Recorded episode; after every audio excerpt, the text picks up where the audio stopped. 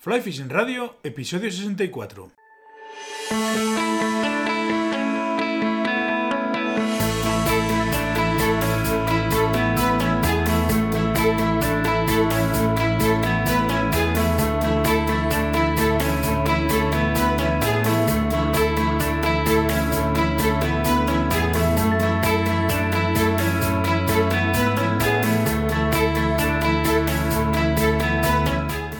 Bienvenidos a un nuevo episodio de Fly Fishing Radio, el primer podcast de pesca con mosca en español. Soy Miquel Coronado y durante la próxima media hora vamos a hablar de pesca con mosca.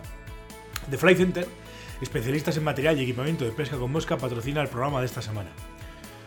En The Fly Center siempre estamos en la búsqueda de los mejores productos del mercado con marcas muy reconocidas a nivel mundial. También, y de manera habitual, en nuestro local realizamos charlas, cursos de montaje, cursos de pesca, presentación de libros, presentación de productos, etc. Estad atentos al calendario y seréis bienvenidos a cualquiera de las actividades que preparamos en el local.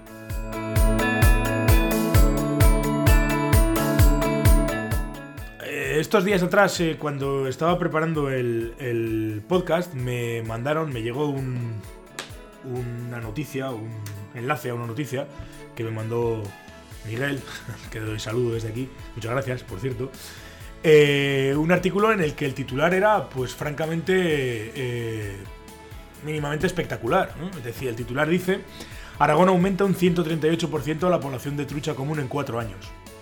Eh, bueno, el artículo os lo voy a dejar enlazado en las notas del programa.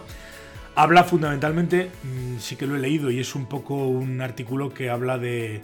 Se da cierto autobombo al, hablando del tema de las repoblaciones, cómo las hacen, qué tipo de repoblaciones están haciendo, que bueno, yo Entiendo que este tipo de repoblaciones no son repoblaciones eh, al libre albedrío, sino que más, más bien podrían ser una ayuda o un apoyo a las, a las eh, poblaciones eh, salvajes del río, de los ríos, cogiendo reproductores del propio, del propio río y, y desobándolos y, echando, digamos que reintroduciendo los alevines y todo este tipo de cosas.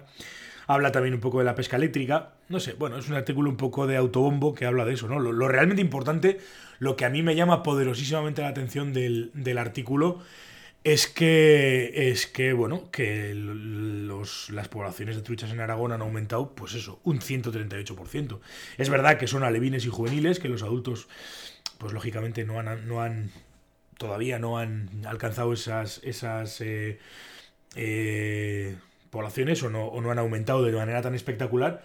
Pero bueno, aparte de las repoblaciones, yo estoy convencido, estoy, bueno, convencido no, estoy completamente seguro de que tiene mucho que ver también la, la norma, las normativas que ha adoptado el gobierno de Aragón en cuanto a la pesca, a la pesca recreativa, ¿no? Todo lo que tiene que ver con sin muerte y demás. Bueno, conocéis mi, mi postura y conocéis mi, mi, bueno, también conocéis mi, mi ámbito de pesca y de trabajo y demás. Entonces, para mí Aragón es, un, es una joya muy importante y es un sitio que, merece la pena y que va a merecer la pena todavía más, ¿no? Eh, claro, eh, luego lo, piensas fríamente y dices, es verdad, la, realidad, y, te das cuenta, después de haber pescado la temporada, esa temporada pasada, que la, realidad es que se nota, en los ríos se nota que hay más truchas y, en, y además empieza a notarse que hay peces de mayor tamaño. No es una cosa todavía, pues como, como pueda ser el León, que, llevan algo más de tiempo con este tema, pero, pero bueno, camino de ello va, desde luego, y estamos, yo estoy encantado con ello. Eh, quiero desde aquí eh, felicitar al Departamento de, Medio Ambiente del Gobierno de Aragón y, animarles a que sigan por este camino, porque, porque creo que es la creo que es la, el camino bueno a seguir, ¿no? Y bueno, eh, la verdad es que leyendo ese tipo de cosas y viendo estos artículos y, y tal, pues uno se lleva una gran alegría porque, porque estoy convencido de que el año que viene Aragón va a ser un, tramo, va a ser un río, una comunidad, perdón, eh, muy interesante para pescar y, que la vamos a disfrutar una barbaridad. Estoy convencido porque se está poniendo, vamos, o sea, auténticamente de dulce. ¿eh? Eh, yo os animo, desde luego, os animo a que, a que os paséis por Aragón, a que disfrutéis de la pesca en Aragón, mm, si queréis conmigo o con quien queráis, eso ya es elección vuestra pero, pero la verdad es que vais a disfrutarlo, lo vais a disfrutar mucho porque merece la pena. Los, paisajes, los ríos son un, espectáculo y encima pues ahora va a haber truchas, que eso es importante.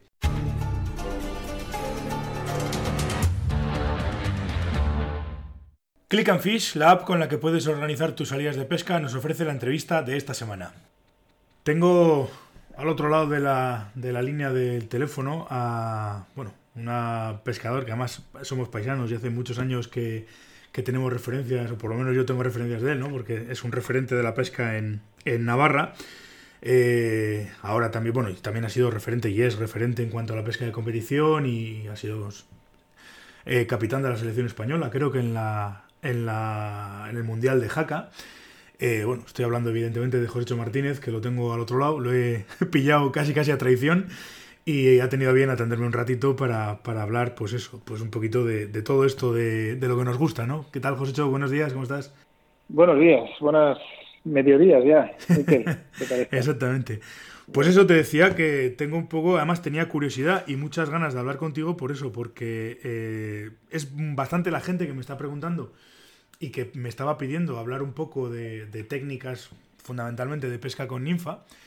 Y como yo en las ninfas, pues soy bastante novato, casi te diría, no, menos que novato, porque no, no es una técnica que yo utilizo habitualmente y no tengo la más mínima idea de pescar a ninfa. Las cosas como son. Pues digo, pues qué mejor que hablar con una persona que, que sabe de qué va toda esta historia y que además en su día escribió un libro sobre pesca ninfa, ¿no? Así es, sí, sí. El peso de la pesca con mosca. Exactamente que además me consta que tuvo bastante bastante éxito y que bueno tuvo pues ya hace cuánto que lo que lo editasteis con, con Secotia con con Secotia pues yo creo que esto lleva eh, si te digo la verdad no he chortado creo que son seis años ya eh, pueden ser seis, años aproximadamente pero bueno pueden ser siete o, o cinco sí, bueno, más o menos, efectivamente. es un, años, es un libro, un libro que me consta también, además que es bastante técnico, que habla pues de lo que a la gente le gusta, ¿no? De técnicas, de, de cosas tangibles y no de, y no de teorías, sino más bien de, cosas prácticas y, recoge un poco tu experiencia, ¿no? Con, con el tema de la pesca al hilo, la pesca ninfa, la pesca. todo este tipo de, técnicas, vamos. Sí, el peso de la pesca con mosca eh, fue un, proyecto que a mí me costó mucho trabajo porque yo, vamos, yo en aquel momento competía y además, eh, bueno, trabajo mucho, soy constructor y tengo muchas horas de trabajo al día, pero era un proyecto que me, ilusionó porque me lo, me lo propuso Editorial Secotia y eh, echaba de menos un libro que realmente mm, contara las técnicas uh, desde el punto de vista de alguien que, bueno, pues inevitablemente, pues por un recorrido a través de la pesca de la competición, pues ha, practicado mucho, ¿no? La, era la pesca con ninfa. La, eh, yo soy un pescador que me gusta mucho pescar con mosca, a mosca seca, mucho, mm. pero quizá la pesca con ninfa, sobre todo en aquel entonces, quizá ahora sea menos novedoso, porque ni que la hora que veis cuatro que no pesquéis a ninfa. cierto es, cierto es. Sí, es, así, pero en aquel entonces sí que había mucha gente que no, que no pescaba. Y yo, lo que me pareció, a mí lo que me pareció interesante es un poco desmitificar la pesca con ninfa y que se viese que no es esa pesca vasta, burda, de grandes ninfas, de, las almendras, ¿no? que le llaman algunos, que es la... No, sino que la pesca con ninfa puede ser una pesca muy fina, muy muy divertida, muy, muy intuitiva, muy, o sea, tiene, eh, y, y, lo intenté explicar a través de las diferentes técnicas eh, que lleve un poco en tres bloques, que es la corta, la media y la larga distancia, o sea, un poco todo se corta a, través de la distancia de pesca, que es la que condiciona todo, a, todos los niveles. y, bueno, pues fui profundizando y, bueno, me, pareció un proyecto interesante, sobre todo porque tenía algo que aportar a la gente. No era una charla de pescador, no era una, una vivencia que quizá leemos muy a menudo, ¿no? Y, quizá por eso también me costó, me costó escribirlo, y me costó eh, buscar el nivel de, profundidad en el que se, en el que debía explicar las cosas, porque que no se hiciese excesivamente farragoso me ha venido feedback de que es un libro un poquito farragoso en algunas ocasiones, otros no, incluso hubieran preferido adentrarse más en algunas cosas, pero bueno, eso es muy difícil de es muy difícil de calibrar, ¿no? Sí, no, no está claro. Y, y, y, así nació y, a mí me costó mucho escribirlo, mucho tiempo, y, me, aunque no sea un libro muy, muy extenso, pero sobre todo me costó mucho tiempo elegir el, el, el idioma, ¿no? Un poco el, el discurso, para, para que fuese entendible, eh, pero que sirviera a la gente para algo, ¿no? El que le lea que diga, bueno, pues mira, he aprendido mucho o poco, o no me ha enseñado nada, pero me ha ordenado algunas ideas. pues, pues ya está, es, la, pretensión de, este libro. Sí, claro, además el, escribir un libro de pesca al final eh, te vas a encontrar, porque claro, es difícil eh, eh, homogenizar un poco el, público al que te vas a dirigir, ¿no? Porque si te diriges a gente que es muy, técnica, te dejas a los principiantes. Si eliges un libro muy de principiantes, te dejas a los demás. Entonces tienes que andar ahí navegando un poco en varias aguas, que es, que es lo complicado, claro. Es el, es el enfoque. De hecho, yo hice, bueno, antes de lanzarlo, a varias personas de diferentes eh, características, pues algún amigo que tengo, yo que sé, en AEMS, algún amigo que tengo en competición, otros amigos, gente mayor, gente joven, lancé un poco el libro para que lo leyeran antes, para que me dijeran un poco qué les parecía el lenguaje, que era lo que más me, me, preocupaba. Me preocupaba a mí, ¿no? Porque al final yo soy aparejador, yo, yo hablo de en lenguaje técnico en, mi vida, pero, pero esto es un libro de pesca, entonces tampoco quería que fuese excesivamente eh, farragoso, ¿no? Eh, y bueno, me ha venido de vuelta todo tipo de comentarios que agradezco porque lo escribí con el único ánimo de que quedase un escrito que, sirviera a la gente para introducirse en, la pesca eh, con ninfa, precisamente porque tú dices, pues hay gente como tú que no, que no pesca ninfa, y posiblemente mm, una parte de, que no lo hagáis es porque quizá no entendéis algunas cosas. No, no todo es pesca al hilo. De hecho, eh, me permito decirlo, ya lo siento, no me gusta pescar al hilo. quizá lo que menos me gusta es pescar al hilo. Eh, me, gusta pescar a media y larga distancia, me gusta pescar con muelle, me gusta pescar con un poquito de apoyo, me, gusta eh, pescar con infas pequeñitas. A pez visto súper divertido.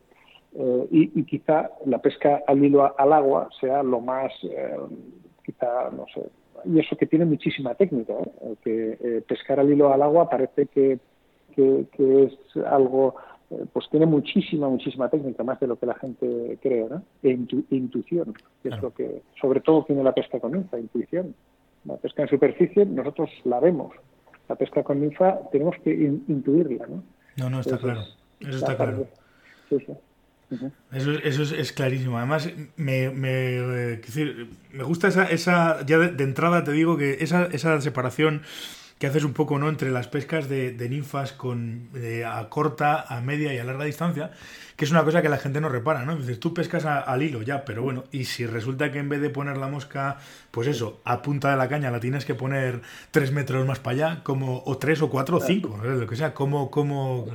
O, o, 15. O, 15, efectivamente. Pues, efectivamente. de hecho, de hecho la, la, pesca al hilo ha llegado a un extremo, a un extremo en el que ya se pescaba con hilos tan, tan finos, con cañas, eh, claro, eh, digamos que un poco el, avance de las cosas, de los, de los materiales en la pesca han ido en favor de la pesca al hilo. Eh, la forma más perfecta de pescar a ninfa es la pesca sin apoyo. En cuanto apoyas línea en, el, en la superficie del agua, ese apoyo genera, desvirtúa la, deriva. Entonces, eh, hay que intentar evitar en la medida de lo posible el apoyo. ¿Qué ocurre? Pues que, eh, eh, claro, las cañas empiezan a aumentar de longitud, eh, cada vez son más ligeras, cada vez son más esbeltas, están mejor diseñadas para que no se enreden los hilos y los hilos cada vez son más fuertes, cada vez son más finos. El tusteno fue una auténtica revolución en el mundo de la pesca porque somos capaces de de hacer ninfas pequeñísimas con mucho peso. Y eso eh, ha pasado de, pescar al hilo, de como pescábamos hace 10 o 15 años al hilo, que no podíamos pasar de los 6 metros de, distancia para pescar al hilo, ha pasado a, que, a, que, llegamos a pescar al hilo a 12, incluso 14 metros de distancia. Quiere decir que estamos pescando sin apoyo a 12, 14 metros de distancia y eso se traduce en efectividad. Eh, ¿Qué ocurre? Incluso el mundo de la competición ha regulado ya ese quizá ese extremo, ¿no? Ya habíamos llegado a un extremo en el que incluso las nuevas generaciones eh, no, no eh, habían desarrollado la habilidad de pescar a mosca o porque el hilo cubre tal cantidad de situaciones, porque de los 12 metros hacia nosotros es, el 80% de la pesca que nos vamos a encontrar en, el 80% de los ríos. Así es. Una pesca hasta 12 metros es así, ¿no? Eh, puedes ir a una tabla y, entonces claro habían desarrollado tanto esa, la, técnica de la pesca al hilo pues que prácticamente no no, no conocían otra otra otra técnica ¿no? y, y, la Federación Internacional consciente de esto y bueno consciente de que, España estaba ganando los campeonatos del mundo en gran parte por esta técnica y que la dominaba un poco por encima de otros de otros eh, países, quizá, quizá fueron los franceses, ¿no? los, los promotores principales de esta pesca. Eh, pues eh, ya ha limitado a líneas, a, dos largos de caña las, los, los bajos de línea y eh, a 0,45 eh, milímetros mm, el grosor de, la línea. ¿no? Lo ha hecho precisamente para acortar esta distancia, para obligarnos a utilizar otras técnicas. O sea, de, de 8 o 10 metros en adelante ya tener que utilizar otras técnicas, porque todos estaba un poco que, eh, bueno, pues con su criterio, ¿no? Lo han hecho así y, mm. y, la gente ha tenido que reinventarse ahora, ha tenido que reinventarse. Ya.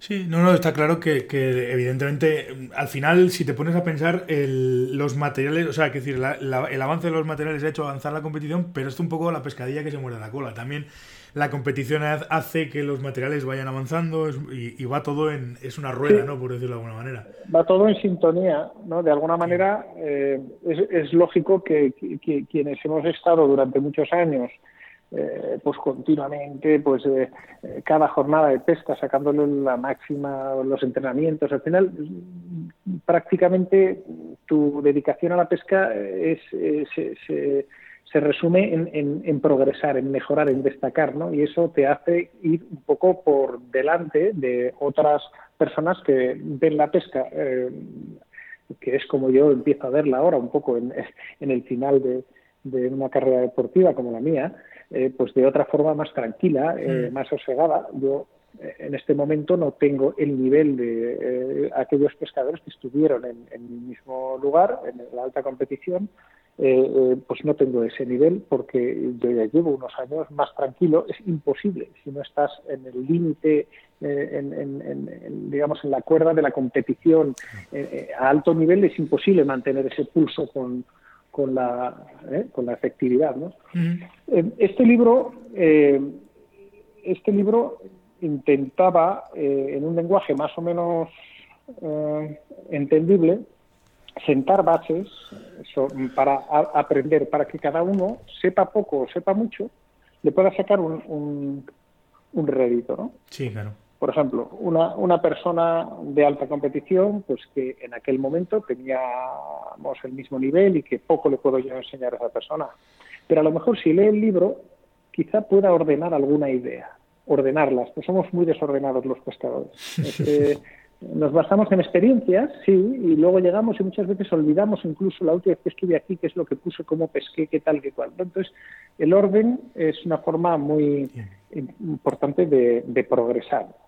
El orden, tener un método, es, como un método, ¿no? Un poco de, para archivar las cosas eh, en, cuando tenemos un archivo bien compartimentado, ¿verdad? Metemos cada cosa en su sitio y nos cuesta poco acudir a donde queremos, ¿no? Es un poco eso era lo que yo quería. Yo sé que a muchísima gente no, no iba a enseñarle nada con este libro, a otros un poco más, pero quizá eh, ese ejercicio de orden, quien lo ha querido leer con, con la, bueno, pues con, queriendo sacarle algo, posiblemente le ha, le ha servido ¿no? a todos los niveles.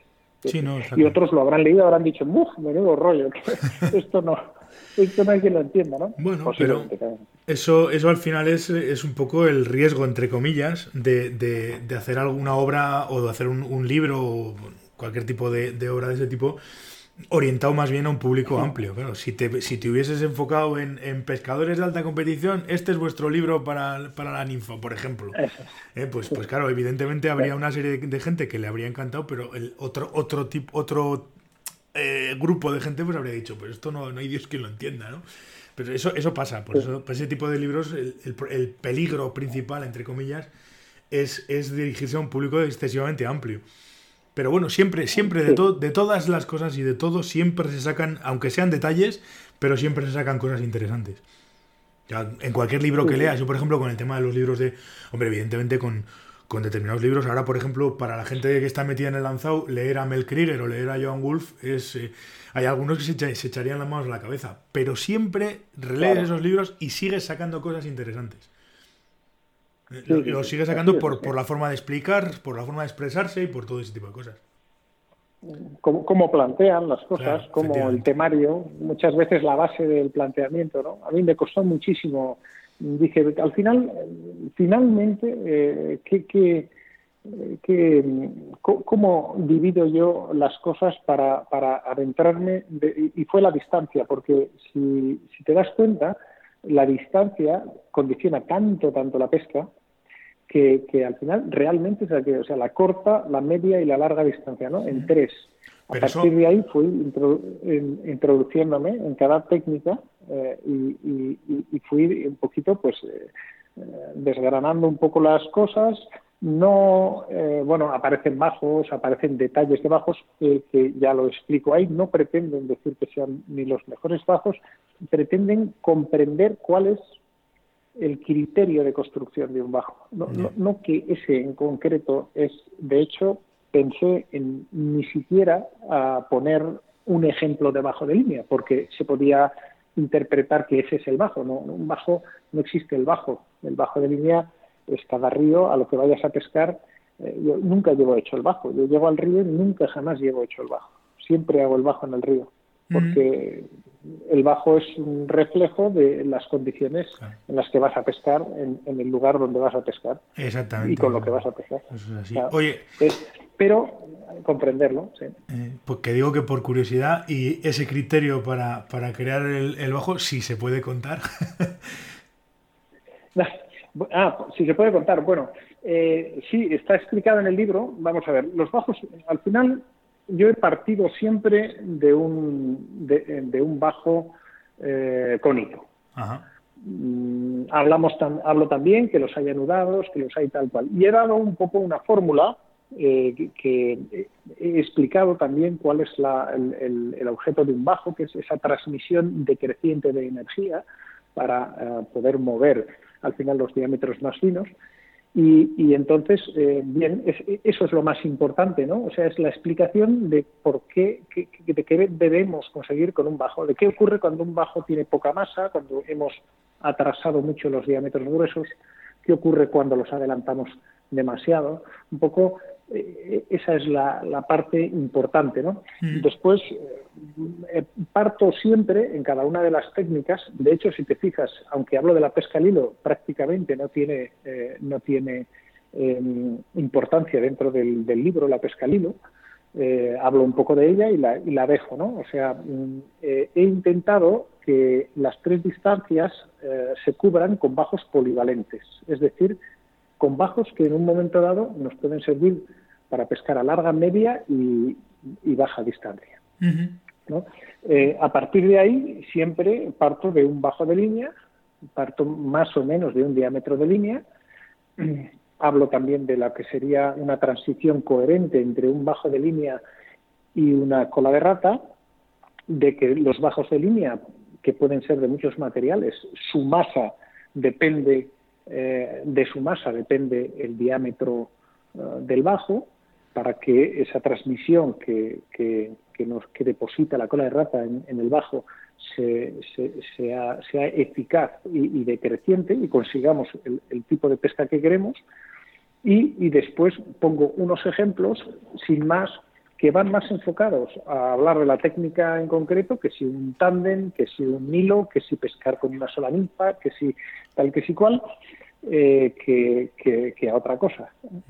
Eh, lo importante es sacar la explicación eh, de, que, de cómo funciona un bajo y, comprender cómo se construye el bajo adaptado para esa circunstancia en la que la que de hecho a veces tú puedes montar un bajo, te pones a pescar y, corriges un poco, vas corrigiendo ese bajo, uh, si quieres llegar un poco al extremo de, es imposible estar siempre pescando con el mejor bajo, eso es imposible. O sea, el bajo de línea, cada tirada casi eh, necesitaría eh, corregirse si queremos llevarlo a, su máxima. Pero eh, un estándar que funcione bien en esas condiciones, pues si uno comprende que es lo que tiene que exigirle al bajo, pues es, capaz de, llegar a algo más o menos acertado. ¿no? es, muy extenso. Ahora nos pondríamos a hablar de, los bajos y, bueno, fíjate qué, tema. Pues, en, los, foros siempre, me llamó la atención, en los foros, Miquel, siempre me llamó la atención, eh, pues eh, preguntaba al chaval, ¿no? Que, se inicia y que tiene muchísimas ganas, claro, pues no lanza bien, ve que no presenta bien, de repente ve a alguien que presenta bien, ¿cómo hará este hombre? Entonces, el típico que pregunta, oye, ¿cuál es el bajo? Y aparece pues el típico que dice, mira, el mejor bajo es este, y le, y le da una fórmula de bajo, ¿no? Y un poco le da una fórmula de bajo desde una posición como, como de decir, o sea, yo sé, ¿no? Pero, o sea, no existe una fórmula de bajo. No, no puedes responderle a una persona que se inicia con una fórmula concreta de bajo porque tienes que intentar explicarle cómo funciona un bajo de línea y cuáles son sus variantes. Eso es lo que intenta hacer el, el libro. Y hay, además de eso, hay un montón de factores como viento, como tu técnica de lanzado, pum, pues efectivamente podríamos estar aquí horas y horas y horas hablando de algo y probablemente, yo es que además es algo que es un tema que lo que es muy recurrente este de los bajos. Te lo preguntaba un poco por porque sé que va a haber gente que, que va a decir, joder, pues si al final no nos ha dicho cómo funciona el tema de los bajos, o nos lo ha dicho de aquella manera o tal o cual, ¿no? Pero, pero es que es la realidad, al final. Yo, por resumir, sí, yo por resumir en el libro, me he puesto en un diámetro de cola de rata estándar por, por lanzar algo concreto que no me gustaba lanzar nada concreto. Pero bueno, en una línea 2-3 WF que se están utilizando mucho, y eh, bueno, pues hablaba de, de, colocar un cónico en los diámetros más gruesos que puede ser un, un decreciente de, eh, secciones paralelas, pero uh, utilizando un, un cónico, pues, mm, pues que, no fuera más allí de un 45 de diámetro para que no nos rice, para que no ese, rizo no, no, haga que, la que, el bajo se hunda, porque rompe la tensión superficial el rizo. Cuando se riza la primera parte del cónico, lo que hace es eh, penetrar en el agua y automáticamente ese bajo se hunde. ¿Eh? No, no, es su propio peso, sino es lo que rompe la tensión es, es el eh, la memoria ¿no? que, coge el cónico. Para eso hay que intentar eh, utilizar, por eso a mí me gusta utilizar los, los nylon, porque tienen mucha densidad y, me permiten eh, evitar, o sea, tener una buena transmisión de energía, pero no puedo ir más allá de un 45, porque ya a partir del 45 es muy difícil encontrar un bajo que no rice. Entonces, a partir de ahí eh, dejamos eh, el punto más fino del cónico, por ejemplo, en un 22, que es un diámetro que se degrada poco, y a partir de ahí es donde vamos a, implementar los, diferentes diámetros en función de lo que estoy diciendo, del tipo de pesca que vayamos a hacer, de si pescamos a mosca seca, de que si pescamos... Si voy a pescar al hilo con al hilo con un bajo polivalente como este, lógicamente pondré desde el final del cónico, pondré un solo hilo y finísimo, claro, para que no pese y no venga hacia mí en, esa comba, ¿eh? no venga hacia mi hilo.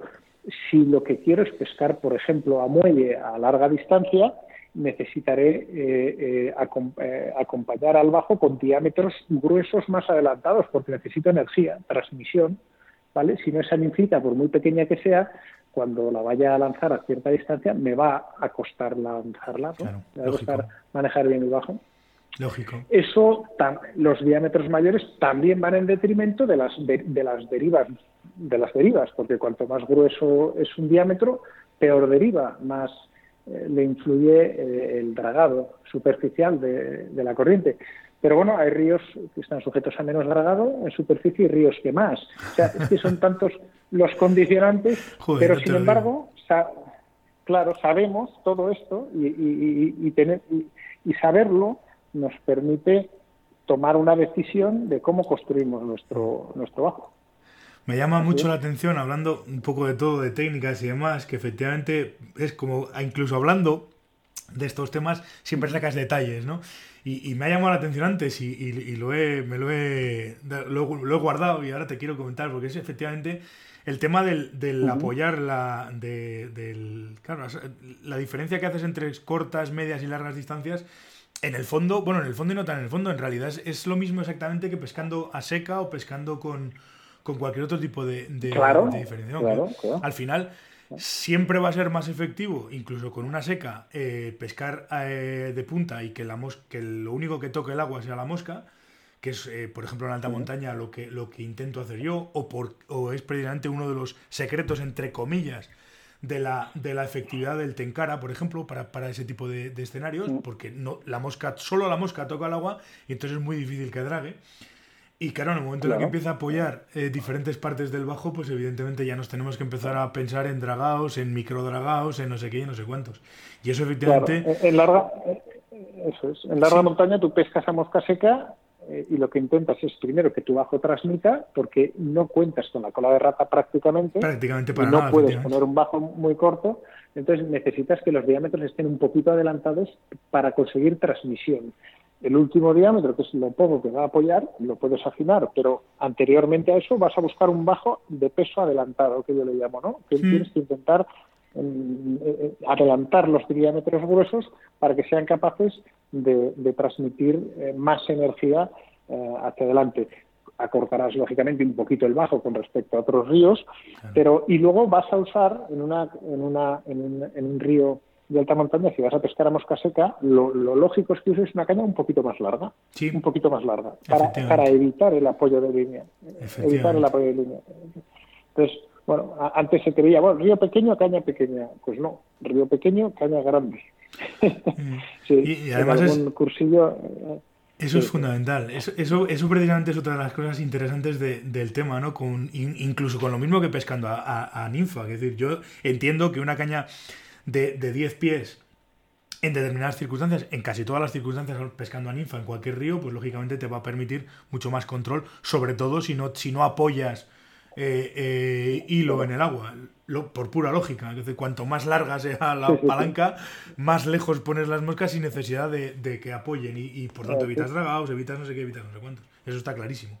Claro. Eso está clarísimo. Sí, sí, sí, eso es así. Además ahora hay unas cañas espectaculares y no es como antes que, para manejar una caña de, 10 pies eh, era muy complicado, porque eran cañas muy pesadas, muy, muy, muy poco esbeltas, eran cañas complicadas. Pero hoy en día, hoy en día 10 pies hay cañas de 10 pies donde se pesca a mosca, vamos, eh, prácticamente eh, estás pescando, bueno, quizá la medida, bueno, la medida antes, por ejemplo, si recuerdas, teníamos dos cañas de 9 y de 8, bueno, yo tengo años, pero teníamos cañas de 9 y de 8 con 8, incluso más nos parecía, porque son cañas un poquito más certeras, pescábamos con líneas 5, líneas mayores, un poco todo lo contrario, ¿no? Eh, y, jugábamos a atropellar mucho la línea para, para, para darle ese margen, atropellando la línea contra el agua le dábamos ese margen para que el, el dragado tuviera que deshacer esas, esas eh, acumulaciones de líneas sobre agua y, aumentar un poquito más de tiempo a la, mosca en su sitio. Jugábamos eso, pero luego con el tiempo nos fuimos dando cuenta que, que no, que lo que había que hacer era, era eh, bajos un poco más largos, cañas un poco más largas y eh, intentar apoyar el mínimo hilo posible. Y, eso nos, yo creo que nos ha hecho avanzar en, ese sentido. Pues un poco la pesca con ninfa es, es, lo mismo. la corta distancia claro, ¿dónde acaba la corta distancia? Allí donde tengo que apoyar. ¿Qué ocurre? Que, pescando al hilo, eh, la media distancia la absorbía sin apoyo con la corta. Pasaba, pasaba la pesca al hilo pasa a, llevar a la media distancia, la lleva al, nivel de la corta distancia, porque somos capaces de alcanzar esos 12-14 metros sin apoyo de línea. Pero, bueno, quizá estamos olvidando la, un poco la, filosofía, ¿no? Un poco de lo mm. que es la pesca con cola de rata. Y, se estaba llevando a tal extremo que, incluso la Federación Internacional pues, pues tomó medidas y, bueno, pues ya, ya, estamos en esos 8 o 10 metros, pero, pero no más allí. Ya es muy difícil pescar al hilo con una línea de 46 milímetros. Está claro. Si te acuerdas, además cuando yo cuando empecé se hablaba de la pesca, ah, éramos los, los latigueros, la pesca látigo, y le llamaban el nombre técnico, por lo menos el que, el que se utilizaba cuando quería ser un poco académico, si vale la expresión, era la pesca con seda del pesado. Entonces, claro, el, sedal pesado es la línea, con lo cual se supone que si, si no hay sedal pesado, no hay pesca mosca. Pero bueno, esto, esto daría, esto daría un, debate largo. Sí, así es. Daría, daría por un debate largo, largo, larguísimo, ¿no? Y, bueno, al final es cuestión de adaptarse. La pesca, lo bonito que tiene es que es cuestión de adaptarse al medio y, al, y, al, y a las circunstancias, ¿no? Hay veces que pescas ríos. Yo suelo decir además que la, pesca, yo creo que cada uno tiene que. a ver, la pesca es un tema de ocio, de esparcimiento. La competición es ocio. O sea, yo he disfrutado muchísimo compitiendo y he sido a veces criticado por gente que dice, joder, la competición es. No, no, para mí la competición eh, es algo positivo que me hace disfrutar eh, con lo que a mí me gusta, que es la pesca. Eh, otra cosa es que llega un momento, yo estuve 18 años en alta competición, más de 22 años los he dedicado en cuerpo y alma a la, competición, llega un momento que ya con mis 50 años pues pues no tengo tantas ganas de competir. Eh, compito y, porque veo a mis amigos, porque porque me gusta, porque tengo el gusanillo de competir. Sí, no, está bien la pesca debe ser para ti, la pesca con mosca, que es la que te gusta, para, para otros. Eh, o sea, al final, eh, claro, aprender es cierto que te permite, no sé si disfrutar más, pero quizás sí un poco, ¿no? Aprender a, pescar, bueno, pues al final captura, tienes más capturas, ¿no? y entonces el aprendizaje eh, es, importante, ¿no? Pero, pero yo creo que tampoco hay que volverse muy loco ¿eh? con, las cosas. ¿eh? No. Al final lo que hace falta es salir al río y disfrutar. Así de claro, así de claro. No, y al final, ¿sabes qué pasa también otra cosa? Que muchas veces cuando uno entra con mucha ilusión en un mundo que le pilla todo de nuevas y tal, y no, y depende además también con quién, con quién estés y quién sea un poco tu, tu entorno, pues, pues tienes o, ves una serie de cosas que te parecen lógicas, que luego si lo miras desde la distancia o un poco en perspectiva dices, eh, eh, perdón, esto no, esto no mola, ¿no? Y con el tema, yo por ejemplo en tiempos empecé siendo muy beligerante con el tema de la competición y ahora es una cosa que no solamente entiendo, sino que además me parece fantástico. Quiero decir que lo bueno de la pesca efectivamente avanzas es muy rápido, avanzas muy rápido. Mm. No, pero no, ni siquiera por eso. Quiero decir que al final el que quiera competir me parece estupendo que compita y me parece fantástico que existan las competiciones y que la gente disfrute de la pesca como buenamente le dé la gana, ¿no? Es decir, yo eh, eh, aquí está el ejemplo claro. Quiero decir, hay gente que le encanta pescar a ninfa, al hilo y demás y a mí personalmente me aburre soberanamente. Yo soy, he sido siempre pescador de seca, pues porque me ha, me ha, gustado pues tomarme las cosas de otra manera, me ha gustado eh, pues observar la trucha, el hecho de cómo sube, de, de, del, acecharla, del esperar a que se mueva, del verla, de no sé qué. Es otro tipo de pesca distinta y personalmente no pesco a ninfa porque me aburre. Es, es así sencillo. Pero, ojo, entiendo perfectamente la pesca ninfa y de hecho me parece fantástico que, la gente disfrute pescando a ninfa porque al final se trata de eso, precisamente, de disfrutar. De disfrutar, sí, sí, así es. Mm, Lo malo es que si tú no te adentras en, las técnicas, eh, tampoco la vas a entender suficientemente como para que te guste, ¿no? Sí, eh, ahí, puede que haber razón. a mí me, bueno, con mi amigo Carlos Monarri, que yo muchas veces le, pues enséñame a lanzar, tal, porque los competidores siempre hemos eh, carecido mucho de técnica de lance, de lanzado. Y, y, bueno, pues siempre hemos acudido a, gente que sabía y tal cual. Digo, pero, pero a cambio me vas a permitir que un día vayamos a pescar a ninfa y que te enseñe a pescar un poco a ninfa. Joder, ya ninfa, no pesca más que a seca, ¿no? Joder, Carlos, me vas a permitir que te enseñe cuatro cosas de la pesca con ninfa que te van a gustar, seguro que te van a gustar, a ti que te gustan las tablas, tal cual. Y, y, sí, es un poco lo mismo, ¿no? Que, bueno, pues a él le gusta su pesca y, luego le gusta lanzar y, es maravilloso verle verle lanzar, ¿no? Es, es una envidia, ¿no? Ver manejar así el, sedal, ¿no? Sí, sí, no, es, tan, es tan amplio el espectro de la pesca, ¿no? Pero eso es lo bonito, además. Eso eso es precisamente lo bonito de todo esto, ¿no? Que uno puede pues eso, disfrutar de la pesca de una manera y puede disfrutarla de otra y, no tenemos por qué decir, al final todos estamos haciendo lo mismo, que es divertirnos en el río, ¿no? Y, es de lo que se trata. Así es. Yo, creo que eso es lo bonito, ¿no? yo, creo, yo creo que, fíjate, nos llevamos, es curioso, eh, intuyo, no sé, que, que nos llevamos mucho mejor los pescadores últimamente. Hubo en su día estábamos como muy sectorizados, ¿no? Los competidores, los de AEMS, los de tal, los de éramos todos como una especie de, nos gustaba lo mismo que era pescar y sin embargo o no nos comprendíamos o no nos sabíamos. Yo creo que vamos teniendo más edad porque antes se incorpora gente joven, desgraciadamente creo que no, no, es proporcional la gente joven que se incorpora.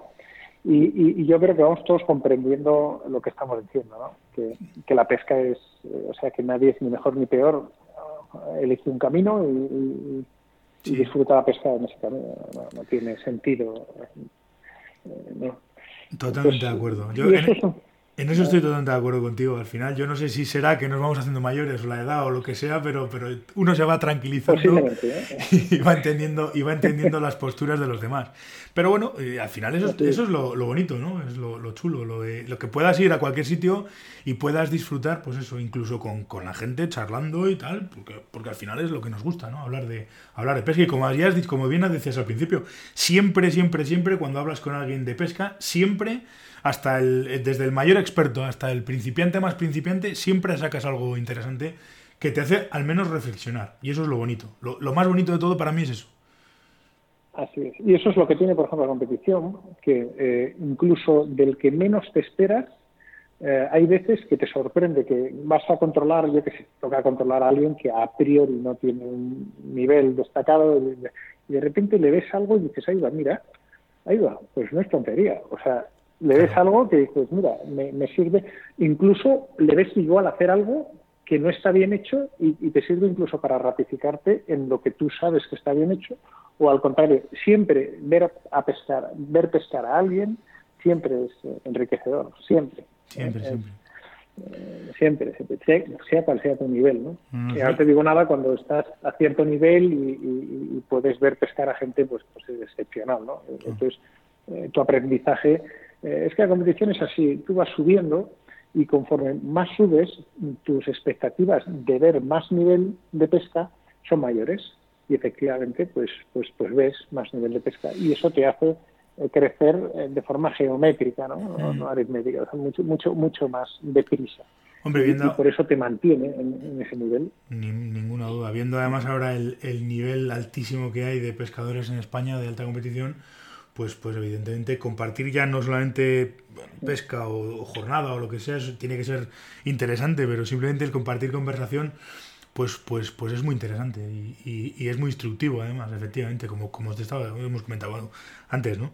Y vas hablando con, con, con, todo tipo de gente y te van contando y vas viendo experiencias y, y son cosas muy interesantes. Y además hoy, hoy en día se sabe muchas cosas en los medios de tenemos eh, la comunicación es muy fácil, no es como antes, que o conocías a alguien personalmente. Hoy en día en Internet circula mucha información muy válida, también circula mucha información poco válida, pero circula mucha mucha información muy válida y, no, podemos eh, a ver, siempre los quienes están arriba se, guardan una parte de esa información para poder, es, es así, y eso lo haríamos todos si es, es así.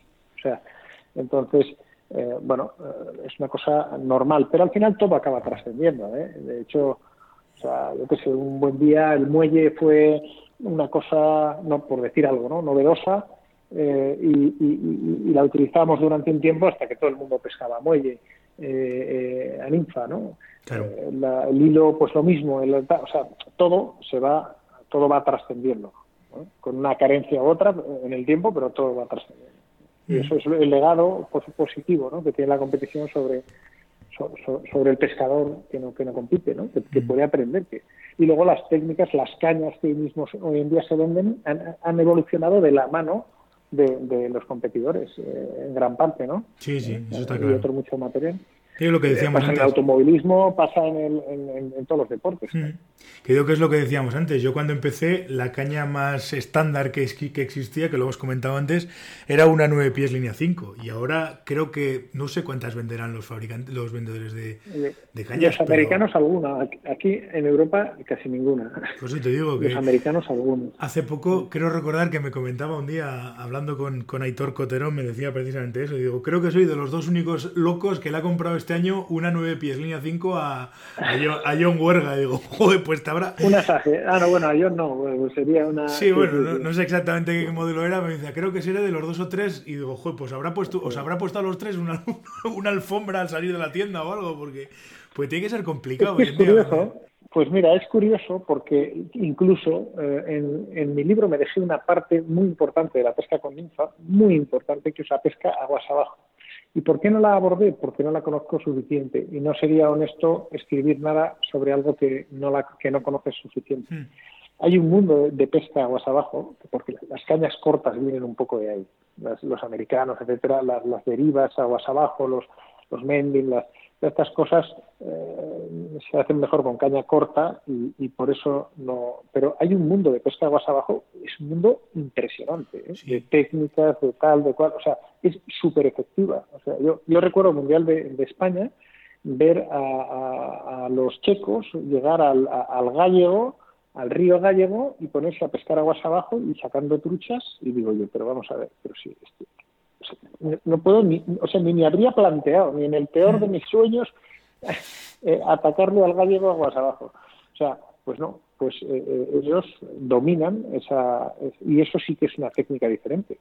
Vamos, cambia el concepto totalmente de. Es muy curioso. Eso es muy curioso porque además es una es en, en hay, hay, muchos países de, en Europa y por ahí que están que están que pescan aguas abajo y, lo de pescar aguas arriba no.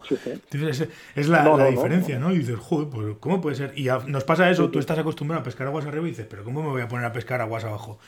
Y hombre, si lo ves fríamente tiene muchas ventajas. Si lo ves fríamente, tiene muchas ventajas. Tiene muchas ventajas, también tiene inconvenientes. claro, pero. Quizá, lo que, quizá la competición ha puesto de relieve que es más efectiva la pesca aguas arriba, porque, eh, a ver, eh, los, eh, los países que estamos arriba somos los países que pescamos, excepto los checos, que ya pescan aguas arriba, en gran parte han cambiado mucho su, su, porque los chicos antes solo pescaban aguas abajo. Entonces han cambiado, han aprendido a pescar aguas arriba con otro tipo de técnicas, no, exactamente como nosotros, pero todavía pescan mucho aguas abajo. Y Chequia en este momento pues estará en el tercer puesto del ranking mundial. Eh, ahora mismo España, Francia, Chequia, ahí están, los tres. Ha, ocupado el segundo puesto durante, durante mucho tiempo y, y, y pescan aguas abajo. O sea que sin embargo, quizá Francia y España, eh, con sus técnicas aguas arriba, son los que más, más en Río, ¿eh? los que más no, pero bueno, destacan en Río. Al final también tiene que ver mucho con, el tipo de ríos y con todo. Es decir, pescar per se aguas abajo, pescar per se aguas arriba, pues bueno, pues eh, en determinadas circunstancias tendrás mejores, más ventajas o menos, pero al final, como todo, si vas a adaptar la técnica de pescar aguas, o sea, si vas a adaptar tu equipo y tu técnica a un tipo de pesca, pues lógicamente también vas a decidir si pescas aguas arriba o pescas aguas abajo. Eso es, es otra opción más, desde luego. Es otra opción más, desde luego. Pues eh, Muy bien. eso es. Te había dicho que te iba a quitar como mucho media hora, pero nos hemos pasado un poco de tiempo ¿eh? y llevamos ya, vamos ya para los 45 minutos. Y como me imagino que tendrás que comer y todas esas cosas, pues, pues creo que lo, podemos dejar aquí. Estoy muy a gusto charlando y bueno, pues sin más. No sé si hemos eh, bueno, no sé si ha sido una conversación muy técnica, pero quizá, eh, quizá sí, eh, bueno, pues eh, lo que lo que pretendía el libro, ¿no? Que al mm. final es sentar bases. En una entrevista es muy difícil hablar sobre técnicas y, bueno, pues ya que se centraba un poco en el libro esta esta conversación que hemos tenido, yo creo que es importante decir que el que lo lea intente eh, buscar eso, eh, criterios eh, de pesca, no vaya a un detalle o a otro detalle. Algunos, de hecho, ya están algo obsoletos. Por ejemplo, el capítulo de las ninfas está ya obsoleto porque porque ha evolucionado mucho, ya solamente en siete años, ¿no? o, ocho que quizá lo, escribí, ¿no? Entonces, bueno, pero sí que los criterios, las bases, están vigentes y son son útiles, ¿no? No, no, desde luego, eso desde luego. No obstante, si, si alguien no conoce el libro, pues lo dejaré también en, dejaré un enlace al, a la editorial y a la ficha del libro en, en las notas del programa para que bueno que le interese lo, lo, pueda lo pueda comprar lo pueda leer y pueda hacer y pueda echarle un vistazo Pues nada, lo dicho, Josecho. Seguramente, seguramente te volveré algún día de estos a molestar. Nos veremos, seguro, vamos, casi, casi no, nos veremos seguro por, por aquí, por, por los ríos o por, por cualquier sitio, ¿eh? que coincidiremos en, alguna historia. Y nada, eh, darte las gracias por, por atenderme y, lo dicho, ya te digo que nos volveremos a ver y seguramente te volveré a, te volveré a molestar. Cuando quieras, Miquel. ¿eh? Muy bien. Venga, pues, muchísimas gracias por todo. gusta es, hablar de pesca. Desde luego, eso sin duda. Un saludo. ¿eh? Venga, gracias, Josito. Hasta luego, sí, gracias. Y una semana más hemos llegado al final del programa. Vamos a ir despidiendo. Antes de nada, quiero comentaros que he dejado un enlace un enlace de afiliados a Amazon por si todavía no habíais comprado el libro de Josecho y lo queréis comprar. Y bueno, eh, tenéis el enlace para poder comprarlo desde, desde las notas del programa. Eh, y poco más eh, que decir. os agradezco, como siempre, que estéis al otro lado escuchando este podcast. muchísimas gracias por vuestro feedback, muchísimas gracias por escucharme en cualquiera de las plataformas en las que tengo disponible el podcast. No voy a seguir enumerándolas todas porque bueno, ya más o menos las conocéis y sabéis dónde, dónde encontrar el, programa. Eh, sí que os voy a comentar que sigue estando abierto el, el canal para que podáis dejarme vuestras dudas y consultas, eh, bien a través de un mensaje de voz eh, vía WhatsApp al 699-437-547 si queréis salir en el programa, me dejáis vuestro nombre, vuestro apellido y la consulta que queréis que, os contestemos, o bien rellenando el formulario de contacto que tenéis en el apartado contacto de la página web. Eh, también además os comento que vais a poder dejar vuestros comentarios al, al, episodio de esta semana en la propia página de notas del programa, abajo, en los comentarios, valga la redundancia. Y que, bueno, si queréis que tratemos algún tema en concreto, que ya veis que más o menos y con mejor, mejor que peor voy, voy eh, complaciéndoos, eh, queréis que, como decía, que tratemos algún tema en concreto, pues lo podéis proponer en, el apartado proponer temas de la web. Eh, nada más, nos volvemos a escuchar el próximo martes aquí en Fly Fishing Radio. Hasta entonces, pues portaos bien y sed buenos.